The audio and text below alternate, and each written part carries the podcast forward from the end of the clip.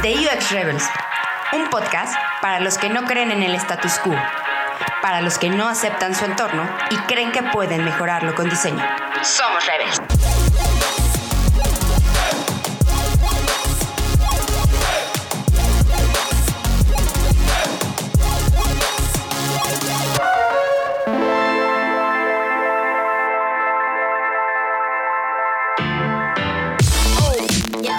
Buenos días, buenas tardes, buenas noches. Bienvenidos al episodio 5 de este su podcast, The US Rebel.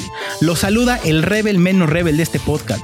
Y no es por un tema de actitud, sino porque en mis escasos 1.65 metros no cabe más rebeldía. Aquel que en alguna temporada fue fitness, pero ahora es fatness. Y no cambié por descuidado, déjenme decirles, sino porque me di cuenta que todos estaban fuertecitos y yo quería ir en contra del status quo. Los saluda Benjamín García. Y a este podcast llega la estrella de Belén que nos guía al éxito. Aquel que a pesar de confundir el nombre de los invitados no lo critico porque me reta a poner en práctica las mejores técnicas de edición de audio. Aquel, sí, que cada misión nos trae chistes chaborrucos, pero al que no le podemos decir nada porque sus barbas reflejan sabiduría. Y sin chulearlo más, doy la bienvenida a Ulises Arbizu. Ulises, bienvenido al podcast. qué, bienvenida. Ahora sí te doy un aplauso, ¿eh? A pesar de que me quemaste en, en, media entrada, pero debo decir que lo hiciste con estilo. Te lo agradezco, Benjamín. La verdad es que otra vez muy contento de estar en una nueva emisión grabando contigo, grabando con otro invitado. Esto se está poniendo de lujo y, y la estamos rompiendo. Es correcto, se está poniendo bastante, bastante bueno. Ya en ocasiones pasadas, en las emisiones pasadas, en la 3 y en la 4, ya hablamos de Design System, ya hablamos de Research. Entonces recuerden que sus comentarios son completamente bienvenidos. Pero Ulises, a mí no me gustaría eh, tardar más y pues tal cual darle la bienvenida a, a, a, una persona tal cual que la verdad es que aprecio muchísimo. Nos ha apoyado mucho, no solo en el podcast, sino yo, yo a, a gusto Así personal, es. la verdad, me ha apoyado muchísimo con consejos, con técnicas de edición y sobre todo en el apoyo en sus redes sociales. Así que, eh, Ulises, ¿por qué no dices el nombre de nuestro queridísimo invitado que está en esta emisión número 5? Pues tenemos a nada más y nada menos que a Cristóbal. Es toda un, todo un personaje en, Instagram. Eh, tiene un podcast y nada, viene, viene a platicarnos y a contarnos un poco sobre lo que hace. Vamos a hablar de un tema bien interesante y la verdad es que muy contento de tenerlo aquí. Yo desde que eh, lo conocí, la verdad es que eh, me, me, devoro todo lo que comparte en su Instagram este, principalmente. Y la verdad es que muy, muy, muy, muy contento de que esté, de que esté con nosotros. Bienvenido, Cristóbal. ¿Cómo estás? Todo bien, todo bien. Gracias por, por darme la bienvenida. Gracias por invitarme acá. Eh, cada vez que alguien me invita a un podcast, me siento del otro lado de la silla y eso, y eso me encanta porque le da dinámica a la cosa. Sí, correcto. Cam cambia la dinámica. A nosotros no, no, no o sea, claro. no, nos costó incluso mucho. Tampoco es que llevemos tantas emisiones, pero nos costó mucho también ir mutando de este perfil de estar de, de, de generador de contenido y pasar tal cual a entrevistar. Cambia completamente la dinámica y cuando eres entrevistado también cambia muchísimo. Sí, hay totalmente. que hablar, hay que hablar con, me, con mesura cada vez que, que vamos a entrevistar, porque si no, nos seguimos de largo y, y, aquí la estrella eres tú, Cristóbal, en este, en este episodio. Bien, qué bien, soy la estrella. Exacto. Bueno, pues Cristóbal, me gustaría tal cual empezar con la, con la primera pregunta, obviamente darte la bienvenida. Sí. Cuéntanos quién es Cristóbal Lemoine, cuáles son tus proyectos, cuál es tu trabajo. Eh, entendemos que eres más popular que nosotros juntos y toda nuestra familia, pero, pero, pero sí nos gustaría preguntarte, cuéntale a la gente que no te conozca, ¿no? O que no sepa quién eres sí. tú, qué has hecho, cuál es tu trabajo. Cuéntanos más. Bien, bueno, soy Cristóbal Lemoine, pero me pueden decir Lemoine, no hay problema, el apellido es complicado, se entiende. Este, yo, bueno, actualmente soy UX Visual Designer, que es un puesto bastante, que está como en el gris, en de ambos, ambos lados, digamos, de tanto UI como UX, obviamente. Eh, yo estudié comunicación visual, que no, entiendo que no es una, una carrera muy común, es una carrera donde ves diseño gráfico, ves diseño web, ves multimedia y ves 3D. Eh, y la idea es que de allí salgas y hagas lo que tú quieras, porque es imposible irse por todo, ¿no? Y, y, nada, yo poco a poco fui entrando por diseño gráfico, cosas de imprentas y todo eso. Me aburrí muy rápido y me di cuenta que me gustaba lo digital. Hasta que eventualmente llegué hasta donde estoy ahora, pero bueno, son cosas que hablaremos poco a poco en, en el episodio. Genial, eso, eso es interesantísimo. Eh, la verdad es que me, me reflejo un poco en tu historia, que, que tenemos un background, un background muy, muy, muy parecido y, genial. Pero fíjate que eh, queremos hacer eh, una dinámica, una, pequeña pregunta muy, muy específica, en el entendido de que en The UX Rebels lo que buscamos es hacer un cambio o entender el cambio a través del diseño y entender que no creemos en el status quo y esta actitud eh, de rebeldía donde eh, queremos hacer cambios. Para ti, la, pregunta sería, ¿qué es lo que piensas tú que te hace un rebel desde dentro de tu, de tu vida profesional? Dentro de mi vida profesional, em, bueno, creo que cualquiera que me conoce bien puede sabe muy rápido que soy ansioso y como toda persona ansiosa me gusta eh, trabajar a un ritmo bastante acelerado que a veces es bueno, a veces es malo, pero bueno, eso lo que me hace a mí es, eh, querer hacer muchas cosas a la vez, aprender muchas cosas. Eh, obviamente me aburro muy rápido de, ciertos conocimientos que voy tomando, entonces ya estoy buscando otras cosas. Entonces mientras, mientras alguien está todavía entendiendo algo, ya estoy viendo qué es lo siguiente. Y, bueno, como ya dije, no siempre eso es bueno, pero eso es lo que me caracteriza a mí. No, genial. Y, lo podemos ver lo podemos ver en, la cantidad de, cosas que compartes en, Instagram. Me queda claro que eres seguramente el, early adopter o el que está siempre en, la, en la siguiente cosa, ¿no? Totalmente. Exacto, sí. Sí, sí, sí. Siempre que, veo que sale una aplicación, eh, no sé, en las noticias o lo que sea, me meto a ver si, si ya está disponible en, Latinoamérica, o si alguien con VPN la tiene, o si un amigo la tiene, a ver que me mande un screenshot, o si alguien ya la usó y me comente qué, qué le parece. Eh, siempre soy esa persona fastidiosa. no, de hecho, a, mí, me gustaría contar rápidamente una historia muy, muy rápida. Eh, hace poquito justamente cuando empezamos a tener esta comunicación tú y yo, Cristóbal, yo te dije, oye, oye, ¿cómo haces para tener estas imágenes, no? las fotografías que a veces publicas en tu Instagram con las publicaciones de, del podcast tal cual o la de las promociones que a veces tiene. Y para mí, obviamente, en mi, en mi, en mi cabeza este, eh, cavernícola dije, claro, pues obviamente él le sabe a eso del Photoshop, ¿no? Como podemos pensar algunos y, seguramente hace grandes publicaciones. Te sorprenderías que eh, después de una charla me enseñó una herramienta tal cual que pues hace la verdad es que el trabajo sucio. Entonces, entonces siento, siento y por, y por lo que nos comentas, eres esa persona que de pronto encuentra una herramienta y, te clavas, y creo que nos pasa a muchos, te clavas hasta que de plano logras al final de cuentas eh, eh, adoptarla, ¿no? O de alguna forma entenderla y, hacerla tuya. Y ya cuando te aburres, ahora sí como niño, ah, ya me aburrió, no me gustó, bueno, ahora quiero otra cosa. Claro, quiero otro juguete. Entonces, eh, obviamente, yo sí sé Photoshop, de hecho, em, no, no, sé, seguramente en algún punto hablaremos, pero yo estuve en un lugar donde tenía que hacer muchas, muchas, muchas ediciones en Photoshop, así que sé bastante Photoshop, pero también entiendo que el tiempo es limitado.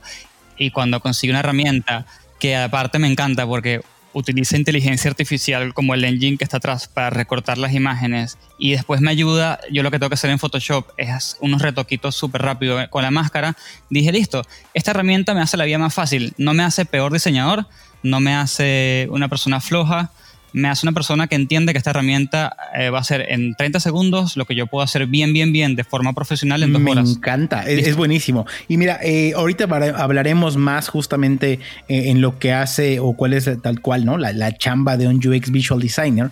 Pero a mí me gustaría preguntarte, Cristóbal, ¿no? Aquí nos gusta preguntarle a la gente que viene por acá, por, aquel, por el aha moment, ¿no? Por ese, ese momento en el que te diste cuenta que estabas haciendo UX, ¿no? Eh, ¿qué, fue, cuál fue ese momento para que la gente que, tal cual que nos escucha, pues empiece a sentir cómoda y empiece a entender también para dónde va la, charra del día de hoy? Claro.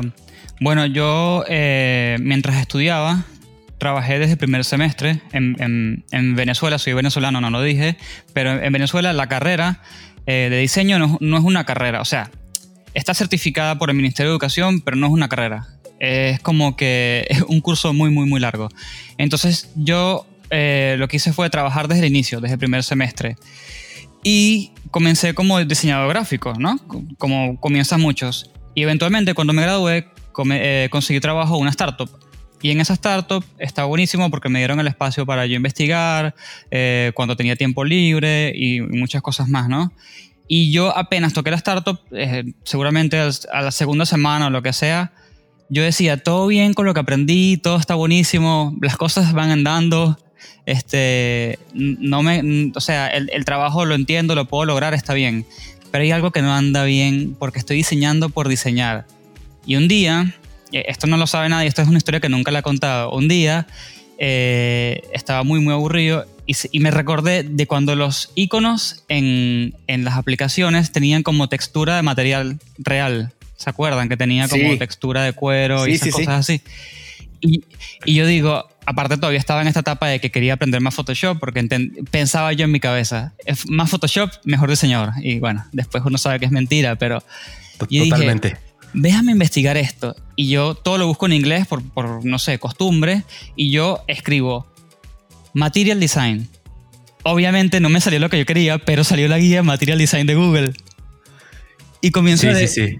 Y aparte está de las primeras guías, ni siquiera de las que están ahora. Eh, ahora no es como, viste que tiene todo un intro, no, no. Antes llegabas a Material Design y estabas adentro de los componentes. Y yo comienzo a leer tiene, tenía como una primera guía de qué era cada cosa y por qué Material Design estaba hecho así.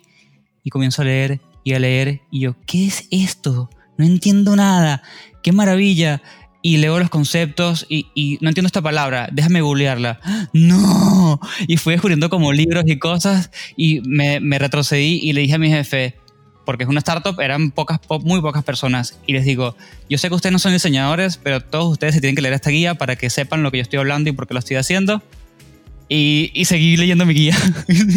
y ahí en ese momento dije, claro, las cosas tienen que tener un sentido, más allá que sean bonitas o que entren en la pantalla. Ese fue mi aha moment, por un error en una búsqueda de Google. Me encanta, sí. Wow, qué, qué, Qué, buena historia, porque curiosamente eh, supongo que cuando entraste a, ver la guía de Material Design era cuando el, el esquemorfismo estaba de, de moda, ¿no? Y que era esto, como dices, esto de, hacer las, las, interfaces del material como si fueran físicas y obviamente en ese momento material iba directamente hacia, hacia otra dirección, ¿no? Entonces sí es bastante, bastante interesante cómo llegaste de que estabas buscando algo totalmente distinto a, material design y cómo conectaste para, para empezar a hacer, a hacer eh, UX o entender que querías hacer esto, ¿no? Y en ese sentido, a mí me gustaría preguntarte, ¿qué es ¿Cómo, cómo, cómo definirías el diseño visual o el, o el, o el UX Visual Design más, más, eh, más, más en punto?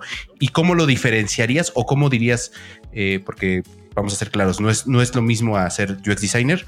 ¿Cómo, cómo verías esa, esa parte de un eh, UX Visual Designer o un Visual Designer? ¿Cuáles crees que, cómo lo definirías y cuáles crees que son las, las diferencias con, con la contraparte de un UX Designer? Sí, bueno, eh, yo como lo veo, UX Visual Design es una persona que todavía está, eh, todavía no ha entrado completamente al UX. De hecho, hay muchas cosas que, más allá de cómo lo maneje cada empresa o cada país, hay muchas cosas que el UX Visual Designer no hace. Por ejemplo, yo todavía no he hecho entrevistas a usuarios y cosas por el estilo. Por eso me llama mucho la atención cuando la gente habla de esas cosas, porque estoy pendiente así como un, como un niñito, escuchando todo, captando todo como una esponja, porque sé que quiero ir para allá. Pero el UX Visual Design eh, lo que se encarga es mucho de la arquitectura. Y no hablo de la arquitectura de, cómo está eh, hacia adentro el contenido de la página, sino que todo lo que estés diseñando, el UI, tenga sentido eh, es, como que una etapa más superficial del UX. Entonces, ¿qué pasa? Si puedes hacer cosas como haces benchmarking, eh, obviamente eh, piensas en el usuario, obviamente investigas quién es tu usuario, hay un montón de cosas que vas a hacer, pero hay otro montón de cosas que no vas a hacer. Entonces, si no estás consciente de eso, puedes decir, ah, pero es que yo no soy UX y yo lo que estoy haciendo es diseñando con un poquito de lógica. Entonces lo que tienes que entender es entrar en paz contigo mismo y entender que estás en un punto inicial y que apenas estás entrando al mundo y ya después queda decisión tuya si te adentras más a UX o si te adentras más a UI.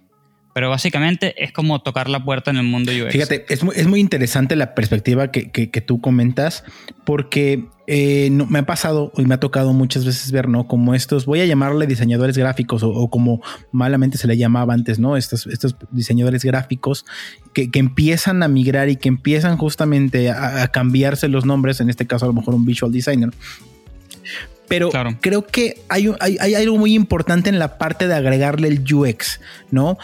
Yo, yo, yo podría a lo mejor decir que un visual designer, o sea, tal cual así, si lo como quieras verlo, es eh, todas estas realidades que tienen que ver con paleta de color, a lo mejor tienen que ver con comunicación visual, tienen que ver este, tal cual con armonía, ¿no? Pero creo que cuando le pones esta parte formalmente ya de UX, ¿no? Antes, y que es a lo mejor, eh, no voy a decir un error, pero es algo que, que mucha gente está haciendo nada más por hacerlo, ¿no?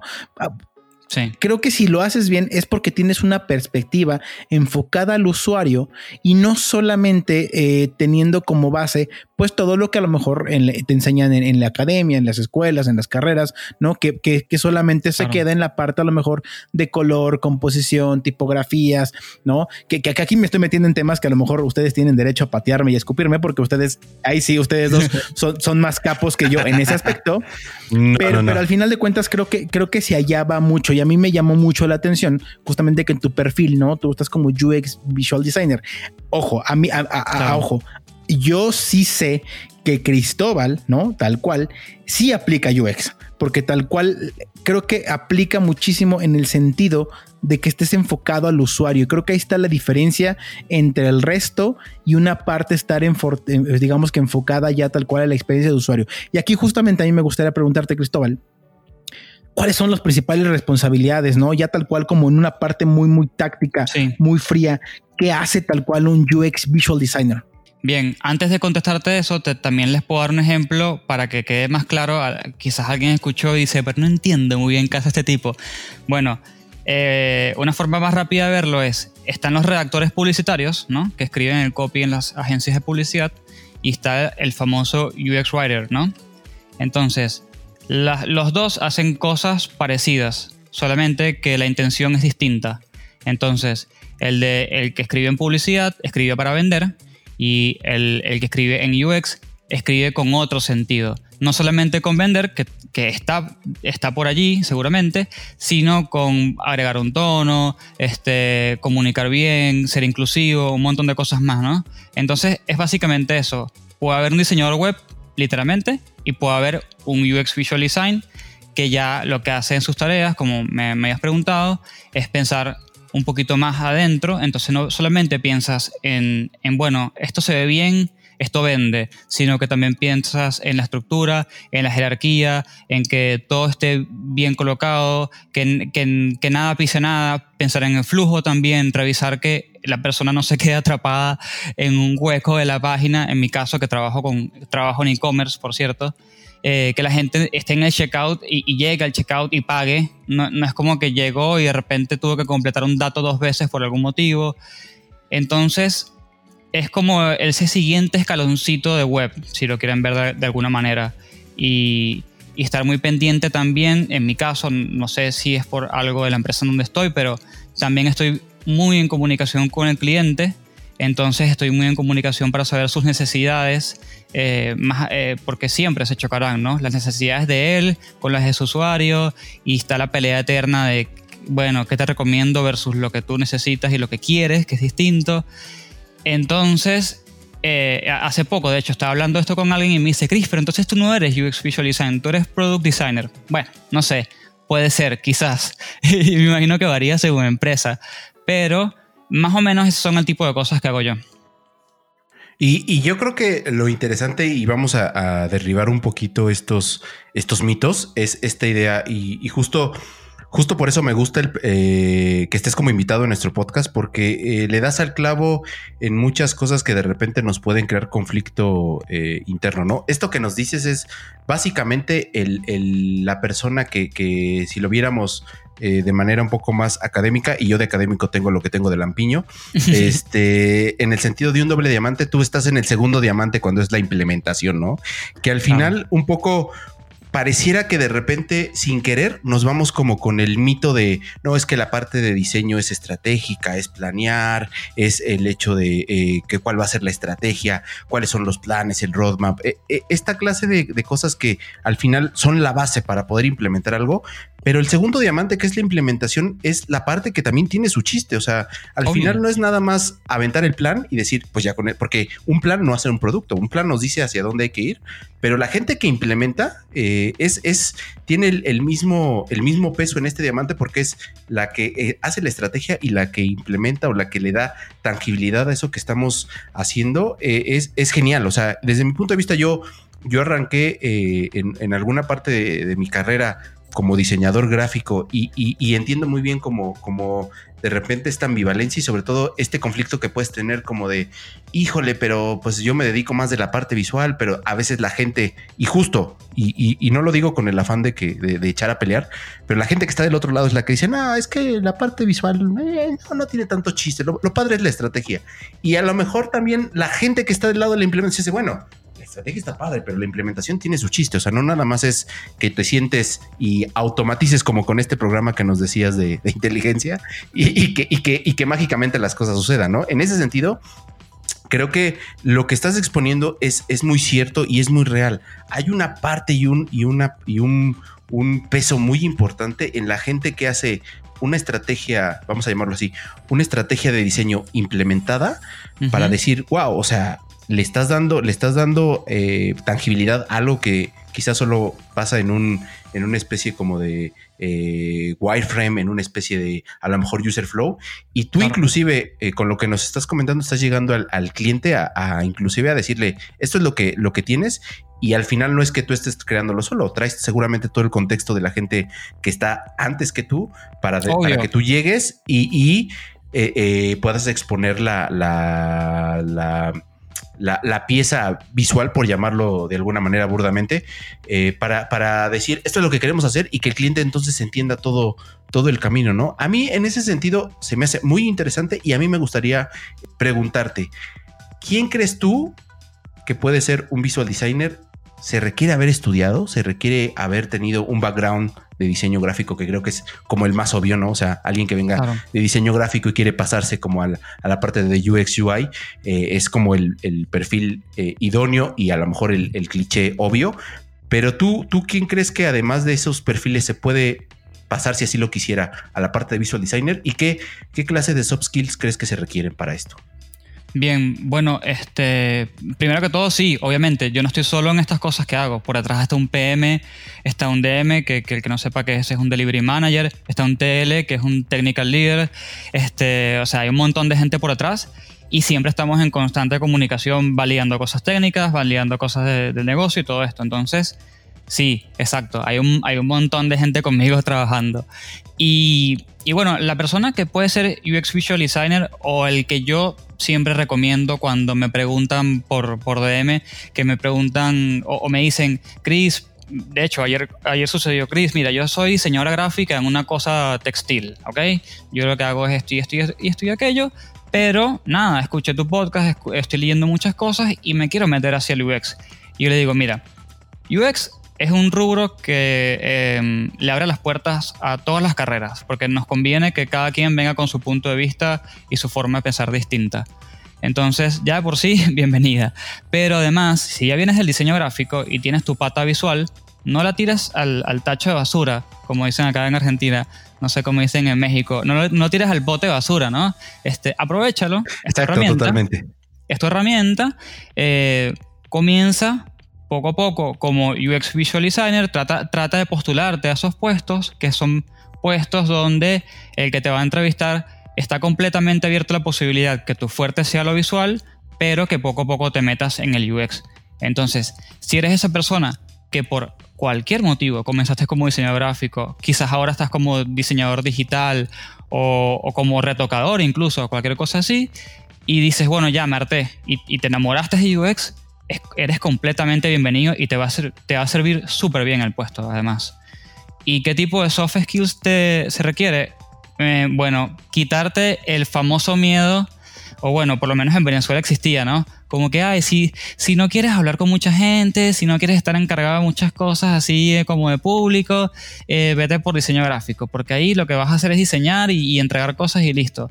Pero te vas a tener que quitar ese miedo porque vas a, comenzar a tratar con muchas personas a la vez, de tu equipo y no de tu equipo. Entonces vas a tener que comenzar a, hablar más allá, yo hablo malísimo, chicos, y tengo un podcast y no sé cómo, soy casi tartamudo, este, o sea, ¿qué quieres que le diga?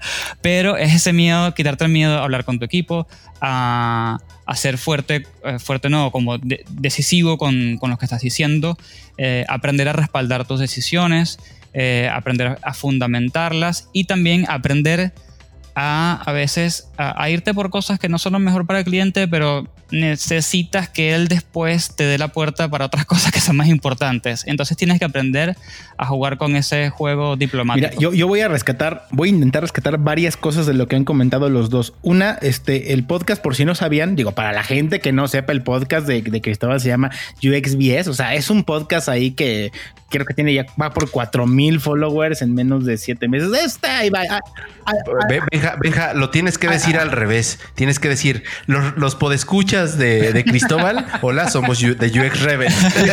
Eso sí como lo deberíamos, lo deberíamos de decir. Entonces, ese es el primer anuncio. Pero ya en la parte importante, eh, es bien interesante lo que comentabas, Chris, porque al final UX es digamos que una umbrella que hoy día está cubriendo un montón de perfiles desde la parte del, UX Strategies, que, que, por ejemplo yo personalmente hoy día siento que me encuentro ahí.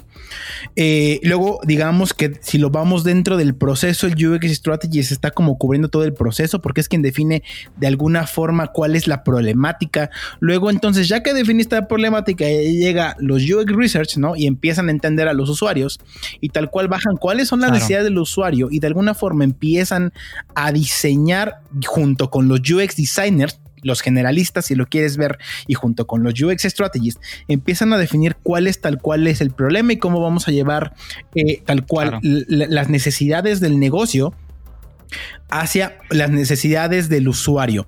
Pero en ese rubro ya cuando tú te pones a meter un poquito más, de pronto te encuentras que ya entran los ahora denominados los arquitectos de información, ¿no? Entonces entran los arquitectos de información y entran y entran a determinar cómo va a ser la información de los datos, pero aquí ya se involucra otra persona que hoy día les llamamos UX Engineers, que llegan y tal cual los ingenieros son los que dicen, no, a ver, espérame, es que la herramienta no soporta, no se puede, si se puede, bla. A lo que voy es, ¿no? Claro. Y ahí también ahí también están los visual designers, digamos, como decía Ulises, en esta parte, en, la segunda parte del, diamante, ¿no? Lo más importante aquí es que para la gente que todavía no sepa o que de alguna forma esté eh, indecisa de dónde entrarles, quiero decirles o quiero invitarles a que UX es una umbrella muy, muy grande. Y aquí va el segundo punto. Señores, yo lo he comentado, yo era desarrollador o soy desarrollador todavía, pero ya no desarrollo. Pero parte de lo que yo viví en mucho, en mucha de mi experiencia era, yo era el típico persona que decía, no, es que eso no se puede, no, es que eso el otro, no, o sea, la programación es lo bueno, o sea, lo que ustedes vengan y me digan a nivel diseño y la, y la pelea que a veces teníamos los programadores con los diseñadores gráficos, web, como quieras llamarles, era una batalla diaria, ¿no? Porque no, y lo voy a decir una frase que era típica, nada, es lo que pasa es que son, están creativando estos güeyes, se fumaron un churro y están creativando durísimo. Creo que más, lo, más importante es esta umbrella UX cubre todo y todo va centralizado al usuario. Entonces a la gente que todavía no sepa, yo recomendaría prueben de todo. Intenten. Y aquí solamente ya para cerrar, perdón que me haya alargado con esta idea voy a destacar algo que hace. Adelante, adelante, Benja, esto es tu podcast. yo, No, más, algo, algo, que hablabas de los soft skills. Yo, por ejemplo, yo siempre he dicho que no soy diseñador, pero si algo, las dos personas que hoy están en el podcast, tanto Ulises, tanto como, como tú, Chris, ambos me han motivado de una u otra forma a que incluso yo hoy día esté generando publicaciones en mi Instagram personal. Entonces solamente decirles, pierdan el miedo porque yo, que siempre he dicho que yo no tengo habilidades para diseñar, hoy día, gracias a ustedes dos, y se los digo aquí abiertamente, yo estoy generando o empezando a generar publicaciones en Instagram. Genial, genial, genial, genial. Oye, oye Cristóbal, y, un poco siguiendo con, con, este tema que a mí, la verdad es que me, siento, debo, debo aceptarme me siento muy, muy, muy, muy, muy, muy identificado con, el background que nos dices y sobre todo con, lo que estás haciendo eh, actualmente. Eh, ¿qué, es lo que, ¿Qué es lo que recomendarías a las personas que quieren hacer lo que tú haces? O sea, es, decir, ¿cómo, cómo eh, ¿qué tendrían que hacer o qué tendría que suceder con estas personas que a lo mejor nos están escuchando ahorita como podescuchas y eh, quieren, quieren decir lo que hace Cristóbal? Ya vi su Instagram. Imagínate los que ya están viendo su Instagram dicen lo que hace Cristóbal me late. Yo quiero, yo quiero, yo quiero dedicarme a esto. ¿Tú qué crees que es lo que tengan que hacer para, para poder enrutarte más o menos a lo que tú has hecho? Yo les diría básicamente comenzar. Me he fijado mucho ahora que tengo la oportunidad y, y cuando digo la oportunidad eh, es, increíble porque el, podcast, mi podcast me ha, abierto muchas puertas, más allá de lo laboral, me ha abierto las puertas a, conocer personas, ¿no? Y que la gente me cuente su historia. Y, una de las cosas que veo mucho de, personas que me preguntan datos y qué hacer y todo esto, es que muchos preguntan y pocos hacen. Entonces, este, está bien que me preguntes qué herramienta uso, está bien que me preguntes qué libro leo, está bien que me preguntes un montón de cosas, pero lo más importante es que mientras me estás escuchando acá, agarres metafigma.com, te de Figma, cierres el podcast incluso si te da la gana y comiences a usar la herramienta. O te claves la noche a leer eh, la guía de Material Design, que algo te aportará. Pero comenzar es lo más importante. Eh, hoy en día tenemos tanto acceso a la información tan rápido y tan de forma tan masiva que a veces confundimos leer mucho con aprender y son dos cosas completamente distintas. Entonces, eso es algo que me he estado fijando y, por ahí he tratado de, comunicarlo sin, sin ser como egocéntrico o sonar como que este tipo es un dios o no, no, no. Eh, la, verdad, hasta a mí me pasa. Entonces, es como mi, recomendación número uno. Me, encanta, Chris. Y aquí, aquí me gustaría hacer una pregunta y, tal cual voy a ver cómo la formulamos tú no empezaste tal cual siendo visual designer. ¿Estamos de acuerdo? Yo me acuerdo mucho que tú, tú, tienes una historia que a mí en algún momento me impactó mucho. Y voy a recordar la frase, si, si la voy a parafrasear, es, tú te diste cuenta que estaba, te habías perdido en el camino. Y a mí sí me gustaría preguntarte, eh, si bien empezar... ¿no? Y, y, aplicar lo que aprendo está, está buenísimo. Tú para poder haber llegado a este punto, no iniciaste nada más tal cual por decir un día voy a empezar a diseñar o voy a empezar a tener un podcast. Y a mí sí me gustaría preguntarte cuál fue tu camino para poder llegar a donde estás hoy. Bien, bueno, yo eh, vamos, se puede dividir como en dos secciones. Yo me perdí dos veces, básicamente. Una antes de estudiar diseño y otra después de la startup que les comenté. Entonces, vamos primero, primero a la antes de estudiar. Antes de estudiar, eh, eh, nada, me gradué del colegio, bachillerato, no sé cómo le digan en el país, eh, según, me están escuchando. no sabía mucho qué hacer con mi vida. Básicamente las venían estos profesores a, ver, a hacerte exámenes, a ver qué te gustaría estudiar, tus aptitudes y todo ese tipo de cosas. Y, yo lo que le decía a la, profesora de psicología era, todo bien con todas estas carreras que me estás mostrando, pero lo que tú no entiendes, y por ahí, este, ahí viene mi, mi, mente como ansiosa, ¿no? Que sobrepiensa. Lo que tú no entiendes es que a mí me parece súper cool ser odontólogo por seis meses. No sé si me gustaría ser odontólogo por 30 años. ¿Entiendes? Mi, mi problema no es la carrera. Hay muchas carreras muy, muy buenas. Mi tema es qué voy a hacer yo el freaking resto de mi vida. Y ella nunca supo, eh, y, nada mal con ella, ojo, es, simplemente soy una persona problemática seguramente en ese aspecto. No supo guiarme mucho, ¿no? Entonces, ¿qué pasa? Nada, terminas el colegio, se acaba tu, tu sección con esta psicóloga que te ayuda o que lo intenta hacer y terminé completamente perdido. Entonces, nada, comencé a probar cosas, pero entre probada y probada de cosas, también habían huecos y espacios de tiempo de nada mismo. Entonces, yo me gradué del colegio, pasaron, no me, no me acuerdo, seis meses o algo así, y comencé a estudiar administración. Chicos, después de 4 más 4, yo estoy perdido. Eh, no sé por qué comencé a estudiar administración. Asumí en Venezuela, administración es la carrera de que es igual a quiero tener un negocio, pero no sé mucho de qué va a ser. Déjame estudiar administración. Esa es la carrera que se estudia en Venezuela para hacer eso. Y era como que, bueno, está bien, yo quiero hacer como negocios. Listo. Y de repente, segundo semestre, me clavaron, eh, me pusieron de, de materia contabilidad. Creo que entendí lo que es un, un, activo y un pasivo y no llegué mucho más allá de eso. Y dije, bueno, Claro, dije, ¿sabes qué? Eh, no, esto no es para mí.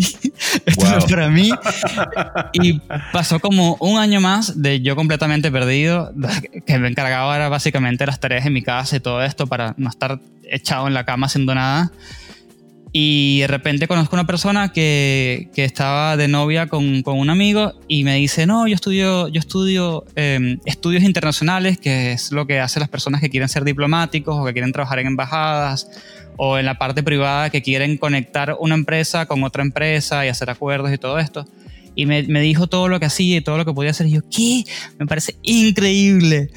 Entonces déjame estudiar eso. Me pongo, que no tiene nada que ver con administración, sí, sí, chicos. Sí, me pongo a estudiar, me pongo a estudiar eso. Claro, porque me parecían cosas increíbles. ¿Qué? Voy a conectar empresas y voy a hacer acuerdos y estaba a decir. Y yo le preguntaba, pero ya va, tiene que ser de país a país. Y me dice, Chris, puede ser lo que sea, de país a país, cruzando continentes. Y uff, esto, esto, esto es. me meto a estudiar, todo bien. Llego a tercer, semestre, a tercer semestre, o sea, año y medio. Y digo, eh, no, esto no. Al menos tenías claro eso, ¿no? No era para ti. Claro, dije, eh, no, yo soy bastante informal. El, que me conoce sabe cómo me he visto y cómo soy. Soy bastante informal para que estar en tercer semestre y me pidas que vaya con traje a clases. Esto no es para mí, no va a funcionar. Listo, chao. Pasó otro año más donde estaba viendo el techo, de nuevo ayudando en mi casa para no quedarme haciendo la nada misma. Y dije, pero ¿por qué no estudio cocina? Si a mí me encanta cocinar. Y, aparte ya comencé a negociar tiempo, porque cocina en Venezuela es una carrera de tres años. Y dije, bueno, no es de cinco años, de tres, acabo de perder dos y a piquito. Eh, listo, perfecto, esto me viene divino. Eh, recupero tiempo, termino con una carrera, perfecto.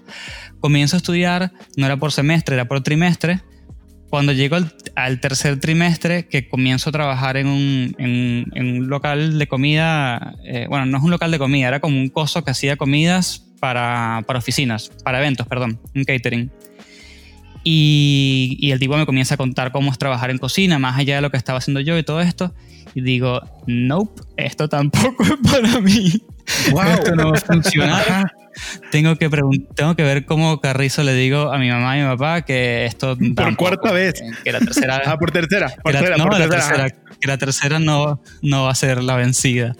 Em, a todas estas ya tenía amigos que estaban en carreras cortas que se estaban graduando otros que estaban comenzando a pensar en su tesis y yo en cero ¿entiendes?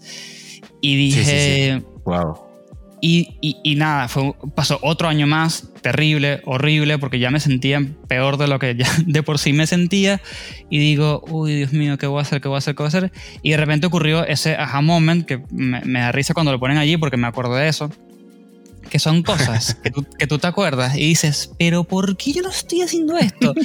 o sea, yo no tuve ni que meditarlo, sino que mi conversación hacia mí mismo fue, ¿por qué no lo hice antes? ¿Qué me perdí que no lo hice antes? Yo, ¿Qué este estaba pensando? Sí, todo este tiempo, mientras yo estudiaba todas estas carreras, yo tenía como 250 amigos estudiando diseño. Y mientras yo iba a sus casas, yo los ayudaba a hacer las tareas. Obviamente, la parte técnica la hacían ellos porque ellos son los que están aprendiendo Photoshop y todo este tema.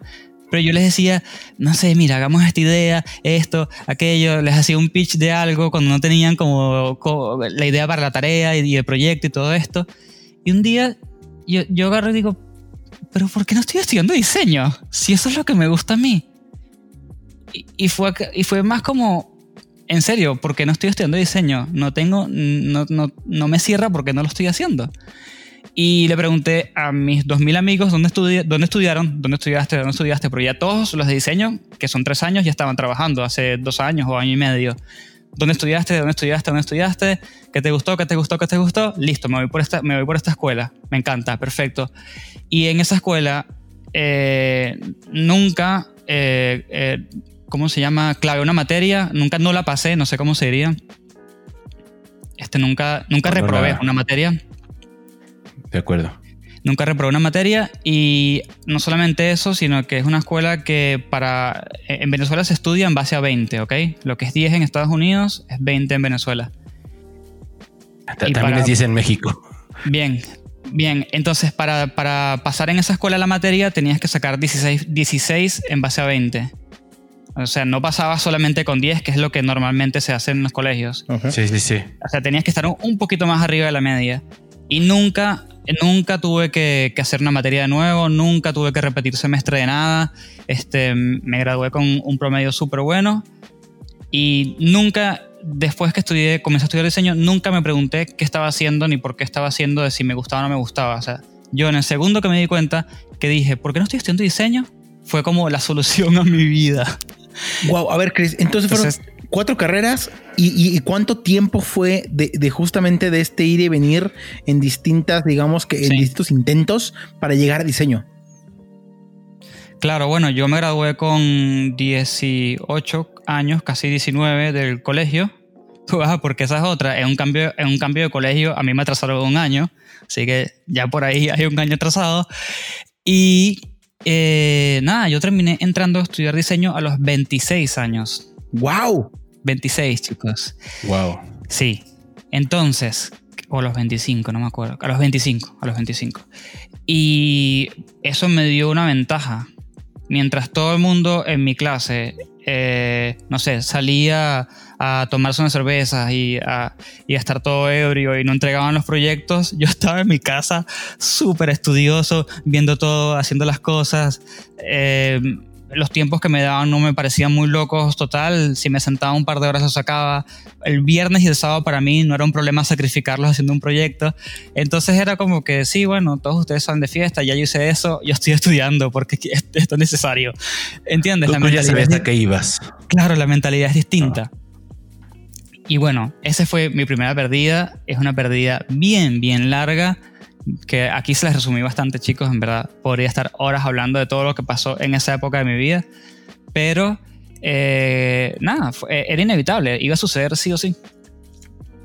No, no, totalmente. Y, creo que está buenaza esta, esta, esta anécdota o, esta parte de tu vida, porque al final creo que eso le da mucho sentido a que pues al final tú ya sabías bien a qué ibas. Aunque, aunque pareciera que al inicio no sabías por dónde, lo, curioso fue que al final fue un, claro, ¿por qué no estudio diseño? ¿No? Y, creo que ahí es donde eh, te diste cuenta y obviamente eh, creo, que, creo que ahí entiendo por qué dices, pues hay que empezar, es, ya sé que quiero, tengo que ir por él y vámonos, no, no, hay, no hay que darle vuelta y, y eso al final seguramente te trajo que llevaras el nivel de, lo que estudiabas a, un nivel más arriba de lo que, de lo que quizás la mayoría de tus compañeros hacían, ¿no? fabulosa, fabulosa historia, ¿no? no, y no solamente eso, sino que bueno, que es lo que, y, de hecho esto, es una mentalidad que yo todavía cargo y, después me di cuenta que bueno, yo la tengo por, por cosas de mi vida, pero que la recomiendo bastante, que es siempre mantener tu mentalidad de junior y tener esa hambre y esa curiosidad de junior.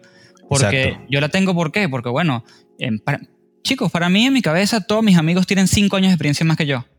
Pongan eso en la balanza.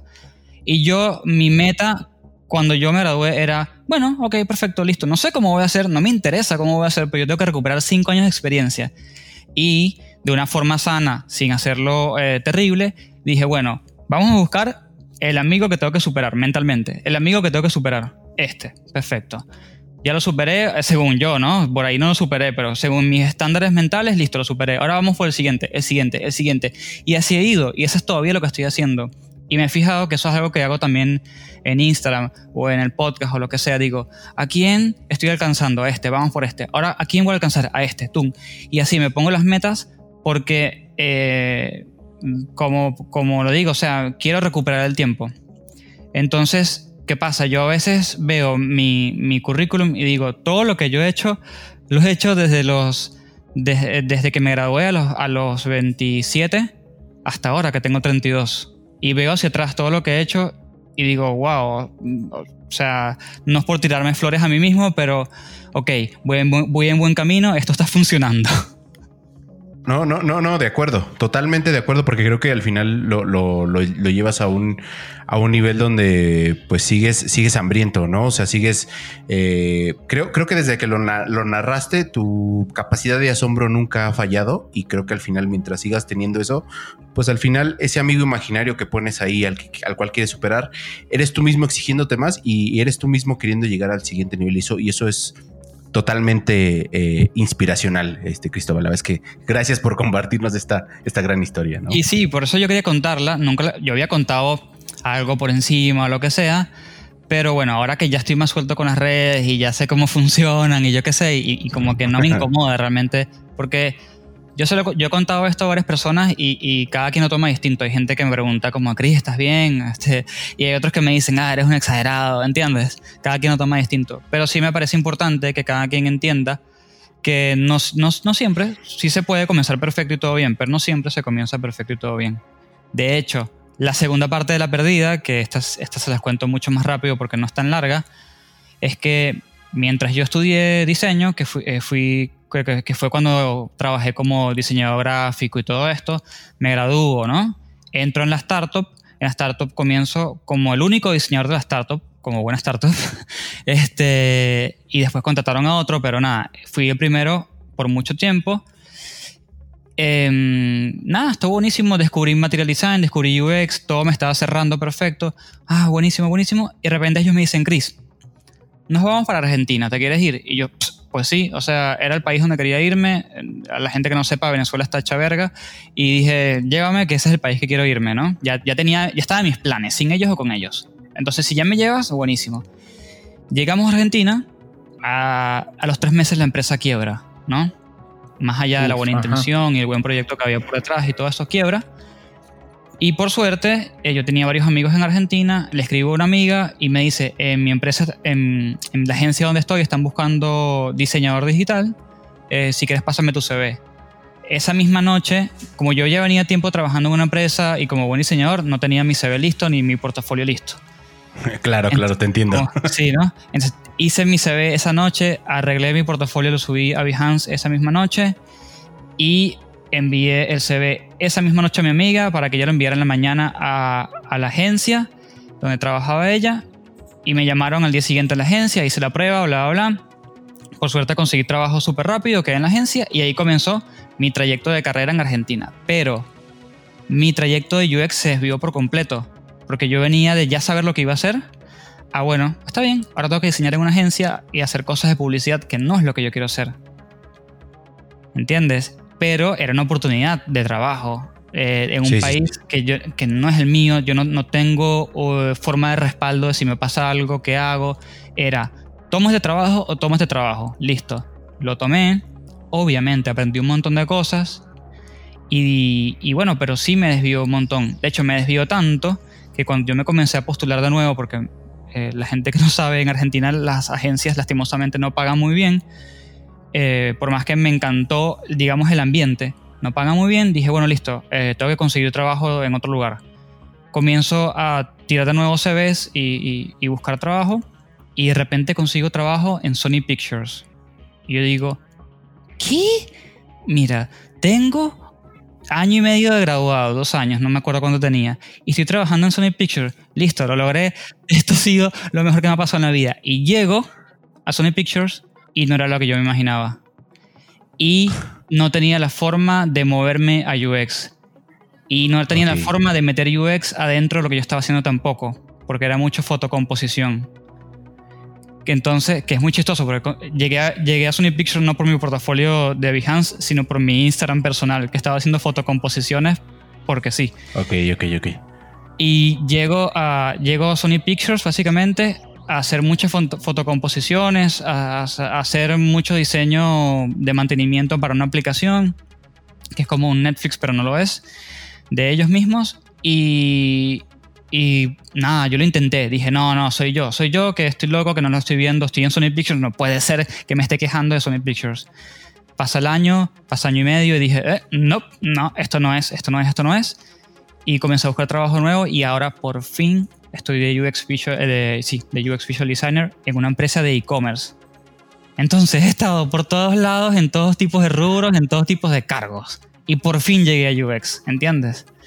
Entonces, la gente que está escuchando, si se sienten perdidos, eh, tranquilos. Mientras mantengan la, mirada donde quieren ir, todo va a estar bien. Me encanta, me encanta. Antes que nada, Cristóbal, gracias por compartir esa parte de tu historia que, como comentabas, a lo mejor no, no todo mundo sabe. Gracias por compartirla aquí en The UX Rebels. Eh, me encanta tu historia porque al final eh, siempre decimos que cada uno de los puntos en los que nosotros vamos trazando nuestra vida siempre nos enseña algo. Y, afortunadamente creo que la mayoría de las personas que, conocemos o que ahorita tal cual con las que hemos hecho como mucha amistad en tu caso, no la gente también de, cuando hablamos con la gente de Yuke School Academy, no todos vamos hacia un fin común y tarde o temprano después de los distintos caminos llegas a la meta. Y me da muchísimo gusto Cristóbal que, que independientemente de que estuviste por todos lados y que en este caso estuviste dos veces perdido hoy día tú, tú estés cumpliendo, digamos, estés llegando a esa meta, porque aparte eh, me, encantaría decir, y ahorita vamos a hablar ya para, para, ir cerrando este podcast, lo estás haciendo muy bien, porque no solamente tu trabajo como, como visual designer, ¿no? También tienes un podcast muy exitoso y, para ir cerrando ahí me gustaría preguntarte eh, qué sigue para ti, hacia dónde vas, eh, dónde te sigue la gente, dónde puedes saber más de tu trabajo y estar más en comunicación y posiblemente me gustaría preguntar ¿cuál va a ser tu siguiente meta? ¿Cuál va a ser la siguiente cosa que vas a aprender? ¿Cuál es el siguiente nivel? Claro, ¿cuál es el siguiente nivel? Sí, eh, bueno, de hecho, em, el podcast, eh, que ya lo habían dicho por allí, el podcast se llama UXBS, está en Spotify, en Apple, en todas las cosas de, audio. En Instagram está como UXBS underscore eh, podcast, bueno, o rayita abajo podcast, no sé cómo le dice cada quien ya me hice experto en los sinónimos cuando me mudé de país.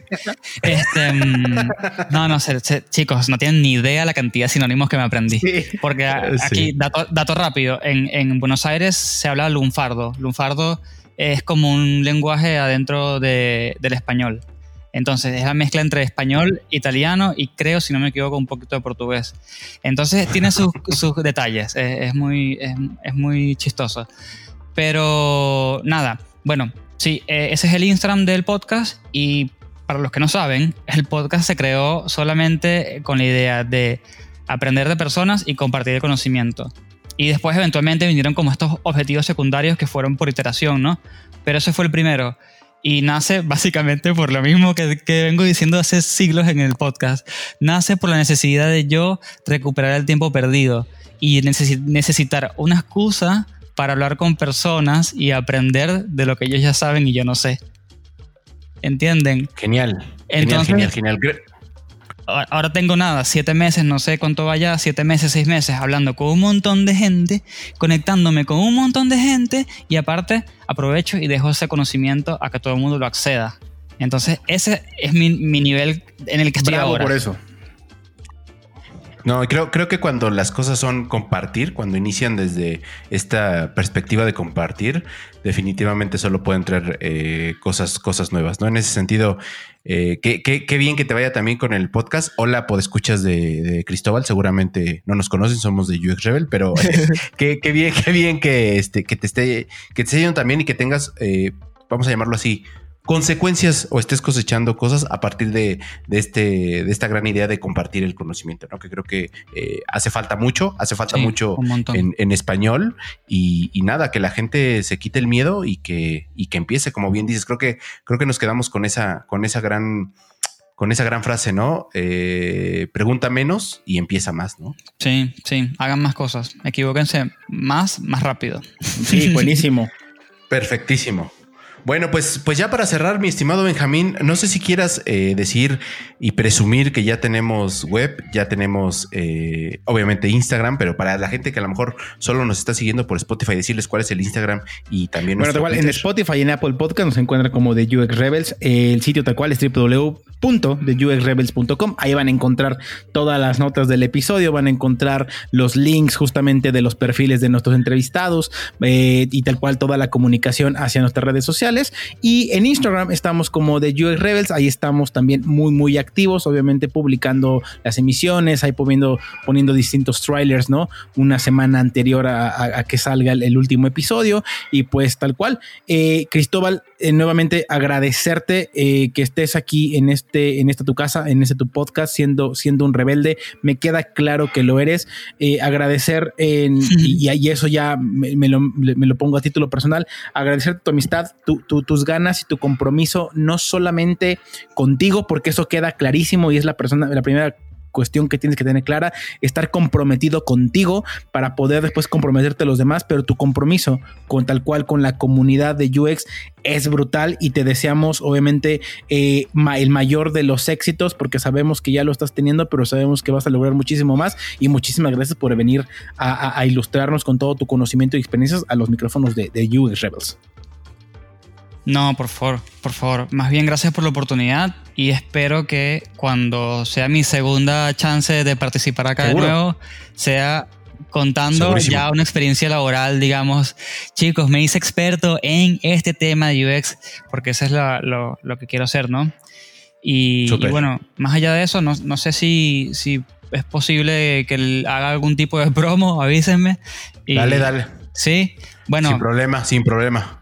Si, pasan por el Instagram, que es UXBS rayita, abajo podcast, eh, y entran en el link en la bio, van a ver que hay una página web donde hay cuatro descuentos para cuatro academias distintas.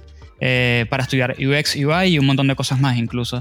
Hasta 85% de descuento. En todas simplemente lo que tienen que hacer es entrar y listo, ya se los van a dar. Y, nada, básicamente eso, vayan y disfruten porque la realidad es que hay, muchos, hay muchas academias ahora de UX buenas en español y creo que es importante eh, apoyarlas y, educarnos con, esos grandes recursos. Total, y ya... Total, totalmente. y nada más.